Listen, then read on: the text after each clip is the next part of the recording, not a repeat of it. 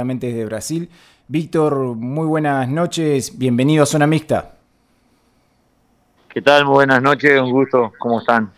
Bien, bien, nosotros muy bien. Eh, bueno, contanos, Víctor, un poquito allí cómo, cómo estás en, Brasil. Eh, recién, digamos, hace poco tiempo llegado, pero con un, ritmo muy frenético entre el torneo, Copa Libertadores. Eh, no sé si habrás terminado de desarmar las valijas ya, ¿o no? Mira, sinceramente el, sábado recién me pude acomodar en, mi departamento. Eh, la verdad que hemos tenido muchísimos partidos y, y, ahora lo, seguimos teniendo. Por ejemplo, mañana jugamos viernes con Novo Horizontino y ya el domingo estamos jugando con Corinthians por el Paulista y el martes está jugando con Boca en la Bombonera. Eh, se hace un poco eh, reiterado el, juego y, cada dos o tres días estamos teniendo una participación eh, por torneo paulista o, por Copa Libertadores. Claro. Víctor, antes de, meternos bueno, en, todo el trabajo que están desarrollando y demás, ¿cómo, cómo surgió la, esta posibilidad de trabajar con, con Ariel Holland? Se conocían, eh, se cruzaban, se habían cruzado, habían charlado? ¿Cómo, cómo fue que surgió? Eh, Ariel Holland lo conozco cuando nosotros estábamos en Argentinos Junior con Pedro. Sí. Y Ariel eh, estaba dirigiendo la sexta división de Argentinos Juniors. bueno, ahí, ahí, lo conocí, pero después no, no mantuve más contacto directo con él. Eh, sí me, interesaban observar sus equipos porque consideraban que tenían una filosofía de juego bien determinada y establecida, pero no, no tenía contacto con él fluido ni, ni, tampoco esporádico. Claro. Eh, la verdad que surgió, sinceramente estaba viajando a Buenos Aires, mi idea era juntarme con diferentes entrenadores para charlar sobre fútbol, intercambiar ideas y demás y, llegó bueno, un mensaje al, WhatsApp eh, diciéndome que era Ariel Holland, que quería hablar conmigo. Y era un domingo a la noche, así que bueno, le respondí y quedamos en que hablábamos el lunes. Así que ese viaje eh, que iba a ser en Buenos Aires con la familia y, para estar tres o cuatro días terminó en, un día porque tuve que regresar a, a, Concordia y hacer todos los trámites pertinentes y aprontar la valija y demás porque el día viernes ya tenía que estar nuevamente en Buenos Aires. Eh, así que bueno, fue de imprevisto y, eso fue lo que, lo que me llevó a tomar una decisión muy, muy rápida, porque bueno, me sedujo la capacidad de él como entrenador y también me sedujo la, la, institución. Claro. Eh, eh, usted, Víctor, estaba, digamos, antes de, de, trabajar con, con Holland, en un cargo, si se quiere, institucional allí en Cerro Porteño, eh, digamos, donde no dependía si la pelota pegaba en el palo y entraba o si iba afuera. Eh, extrañaba, bueno, esta adrenalina del día a día de estar con, el plantel de fútbol. La verdad que sí, que se extraña, eh, pero bueno, lo, importante en Cerro era que uno está en el club que tiene un gran sentido de pertenencia que tiene una sensación de, cariño y afecto y estaba con la posibilidad de, poder entrenar en cancha, que es lo que uno más le gusta, ¿no? Eh, así que tenía el grupo de reserva, después tenía un grupo de selectivo a los cuales podía entrenarlo y, y bueno, eso, eso me llevó a, a por lo menos tener una, una adrenalina de lo que es planificar un entrenamiento y realizarlo. Claro. Pero obviamente no es, no es lo mismo que un partido de primera división, en donde eh, importa eh, la forma en, la que uno juega y, también importa el resultado. Eh, así que bueno, esa adrenalina la, volví a vivir ahora. y bueno, es, lindo porque es el desafío de trabajar y plantear algo eh, desde la táctica y, la estrategia para ver si después eso que se planteó se puede plasmar en el campo de juego. Claro, y estamos hablando con Víctor Bernay, ayudante de campo de Dariel Hollands, eh, allí en el Santos, en Brasil. Eh, en el caso, Víctor, eh, con Ariel, que no habían trabajado, por ejemplo, usted que hizo una vez que dijo, bueno, acepto el desafío, se, puso a, mirar más en detalle los equipos de, de, Holland, cómo jugaban, o cómo, cómo se hace para, digamos, estar a la par de, de lo que está él, que está todo el día, obviamente, usted al no estar todo el día con, esa metodología de trabajo, por ahí hay cosas que, en el día a día lo podían sorprender. ¿Cómo, cómo se hace? ¿O directamente va y se, se pone a trabajar? No, sinceramente eh, me gusta analizar equipos a mí y los equipos de Ariel los tenía analizados eh, personalmente. No solamente analizo los, los, rivales que voy a enfrentar, sino los equipos que, que son de mi agrado. Así que bueno, había analizado en su momento el Independiente de, de, Holland, porque bueno, lo veía con, un gran juego. Eh, el Vélez, el Vélez o el Argentino Junior de Heinze y, y hasta en un momento también analicé el Chacarita de, de, Collete porque vi que estaba haciendo y teniendo una buena performance en su momento en la B Nacional. Obviamente después el Liverpool de Inglaterra eh, soy un admirador de Klopp y también lo, he analizado, así que eh, uno, uno va analizando filosofías de juego, yo sabía que a Ariel le gustaba jugar mucho con el arquero con los pies porque lo considera importante y, determinante en el juego asociado de, inicio, eh, de saque de arco y demás. Así que bueno, obviamente hay otras cuestiones más detallistas que, que uno la tuvo que ir incorporando a medida que, que estaba aquí ya inmerso en el trabajo, pero lo macro uno ya tenía preestablecido de, cómo, de cómo iba a ser. Claro. Eh, justamente Víctor eh, recién marcaba algunas de las características de los equipos de Holland, de salir jugando desde el fondo, distintos movimientos, bueno, en, ataque. Justamente para ese tipo de, de, juego, para plasmar esa idea, se necesita eh, tiempos, entrenamientos, eh, cosa que ustedes no, están teniendo eh, en este momento y no sé cuándo, si es que, van a tener, porque eh, por lo que usted me, contaba, una vez que arrancó ya no para. ¿Cómo, cómo hacen para ir incorporándole las ideas a los jugadores con los pocos entrenamientos que pueden tener? Porque le recordamos a la gente, entre partidos el jugador tiene que recuperarse, descansar, no pueden exigirlo. Sí, la, la verdad que se hace, un poco complejo porque es lo que estamos acostumbrados eh, la mayoría de los entrenadores, que es jugar cada, cada dos o tres días. Y ahí es donde se hace complejo porque uno en la acumulación del trabajo diario es cuando va pudiendo poner eh, el sello, internalizar conceptos en los futbolistas a través de ejercicios analíticos y globales. Y eso es lo que, lo que se extraña en este momento, ¿no? Eh, y se considera muy relevante y muy importante, más que nada para aquellos entrenadores que, quieren hacer a partir de, los drills que, realizan en, las sesiones de, entrenamiento, ir formando la idea de juego. Eh, obviamente es una muy buena pregunta porque es algo muy complejo de poder desarrollar, eh, pero bueno, siempre digo que hay que saber eh, adaptarse a las situaciones y a las circunstancias e intentar hacerlo de la mejor manera posible. Claro. Eh, yo siempre digo que la gente, o sea, los hinchas común, eh, no tiene ni idea de, la cantidad de horas que trabaja un cuerpo técnico, porque no solamente son las horas de entrenamiento, sino después mirar video, analizar. Eh, si usted, Víctor, nos puede contar un poquito más o menos cómo, cómo es un día de trabajo, hasta qué hora se quedan por ahí analizando cosas y demás, para que, la gente entienda que, no son esas dos horas que quizá entrenan durante la mañana, por ejemplo. No, sin lugar a duda. El entrenamiento está estipulado para una hora y dos horas y media antes estamos ya presentes en el predio, eh, ultimando detalles y analizando cuestiones pertinentes a los videos. Eh, Ariel tiene un grupo de videoanalistas que trabajan eh, día a día también, que nos facilitan mucho los cortes de, los rivales, analizamos de 5 a 7 partidos del rival.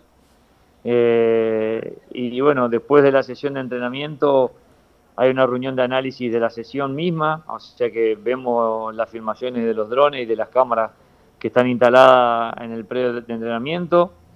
Después de, analizar eso, bueno, se comienza a charlar sobre la sesión del próximo día y, y no termina ahí porque por ahí no estamos yendo a eso de las 18 horas a casa, pero siempre digo es como la escuela, tenemos tarea para el hogar. Claro. Eh, y en algunos días inclusive que estábamos eh, en los inicios no hemos quedado hasta la una de la mañana, que hemos comido algo de paso y, hemos continuado. Eh, la verdad que son muchísimas horas de trabajo y son mucho más horas fuera del campo de juego que dentro del campo de juego mismo. Claro. ¿Y usted, Víctor, en este caso, se, se mudó con su familia o está solo allá en Brasil? Mira, casualmente estoy ahora a la espera del arribo de mi familia. Eh, está viniendo mi señora y mis dos hijos más chicos. Eh, así que bueno, vamos a, tener un, poco el apoyo familiar que, a veces también es, muy importante. Claro. Eh, uno puede ver, obviamente, este, a través de, del televisor, el, el, fútbol brasilero, los estadios ha ido y se ha, se ha ido generando, este, se ha hecho fuerte económicamente el fútbol brasileño, como por ejemplo en Santos, un club tan tradicional, o sea, donde salió ni más ni menos que, Pelé, ¿con qué instalaciones se, encontró usted comparándolo, por ejemplo, con acá, con Argentina o con, Cerro en Paraguay? Yo creo que la instalación es, es muy linda, es muy buena, eh, pero considero que hay muchos clubes en Argentina, inclusive Cerro Porteño en Paraguay, que también tienen unas hermosas instituciones. Eh, ha, crecido mucho y ha evolucionado mucho eh, la parte edilicia de, de, las instituciones porque eh, se está entendiendo de que la fábrica debe tener buenas maquinarias y parte de las maquinarias son los campos de juego y las instalaciones para desarrollar al futbolista y llevarlo a, a su eh, acá la verdad que son muy lindas, muy bellas, pero bueno, no, no quiero quitar mérito a las argentinas y a la de Cerro Porteño que la conozco muchísimo.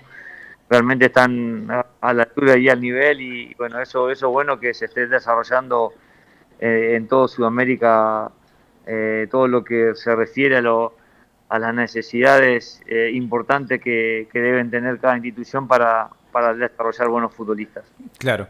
¿Y qué, diferencia ha encontrado eh, con justamente toda la, experiencia que, tiene Víctor entre el futbolista argentino, el paraguayo y, el brasileño que está conociendo ahora? Eh, son características especiales.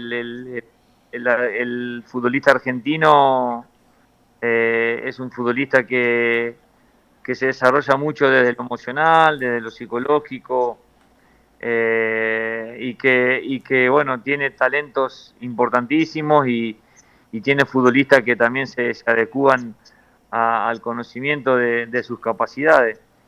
Eh, el futbolista paraguayo es un futbolista muy disciplinado, eh, en donde es, es, un futbolista que está siempre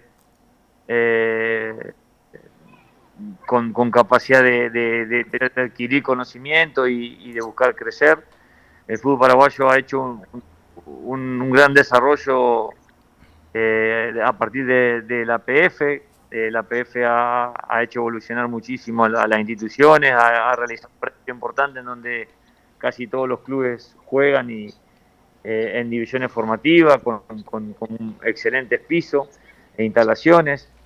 Y, después el futbolista brasileño sabemos de que eh, es muy dotado técnicamente, es un futbolista eh, que tiene una, gran capacidad técnica para, hacer circular el balón. Y, bueno, realmente lo, vivimos día a día. Acá, ejemplo, hay, hay un central eh, que tiene 17 años que, que, juega como que si tendría 50 partidos en primera y la capacidad técnica para desarrollarse en el puesto es muy rica, muy exquisita. Eh, entonces, bueno, creo que cada país tiene, tiene sus virtudes y, lo importante es saber explotarlas y, desarrollarlas. Claro. Eh, comenzaron, Víctor, la, participación en, Copa Libertadores y bueno, tanto ustedes como The Stronger de, Bolivia eh, perdieron de, local. Eh, ¿Se ha perdido con, esto de que, obviamente, de la pandemia, que no hay gente, ya la localía es como que no, no influye o cómo, cómo lo, lo, ha vivido usted?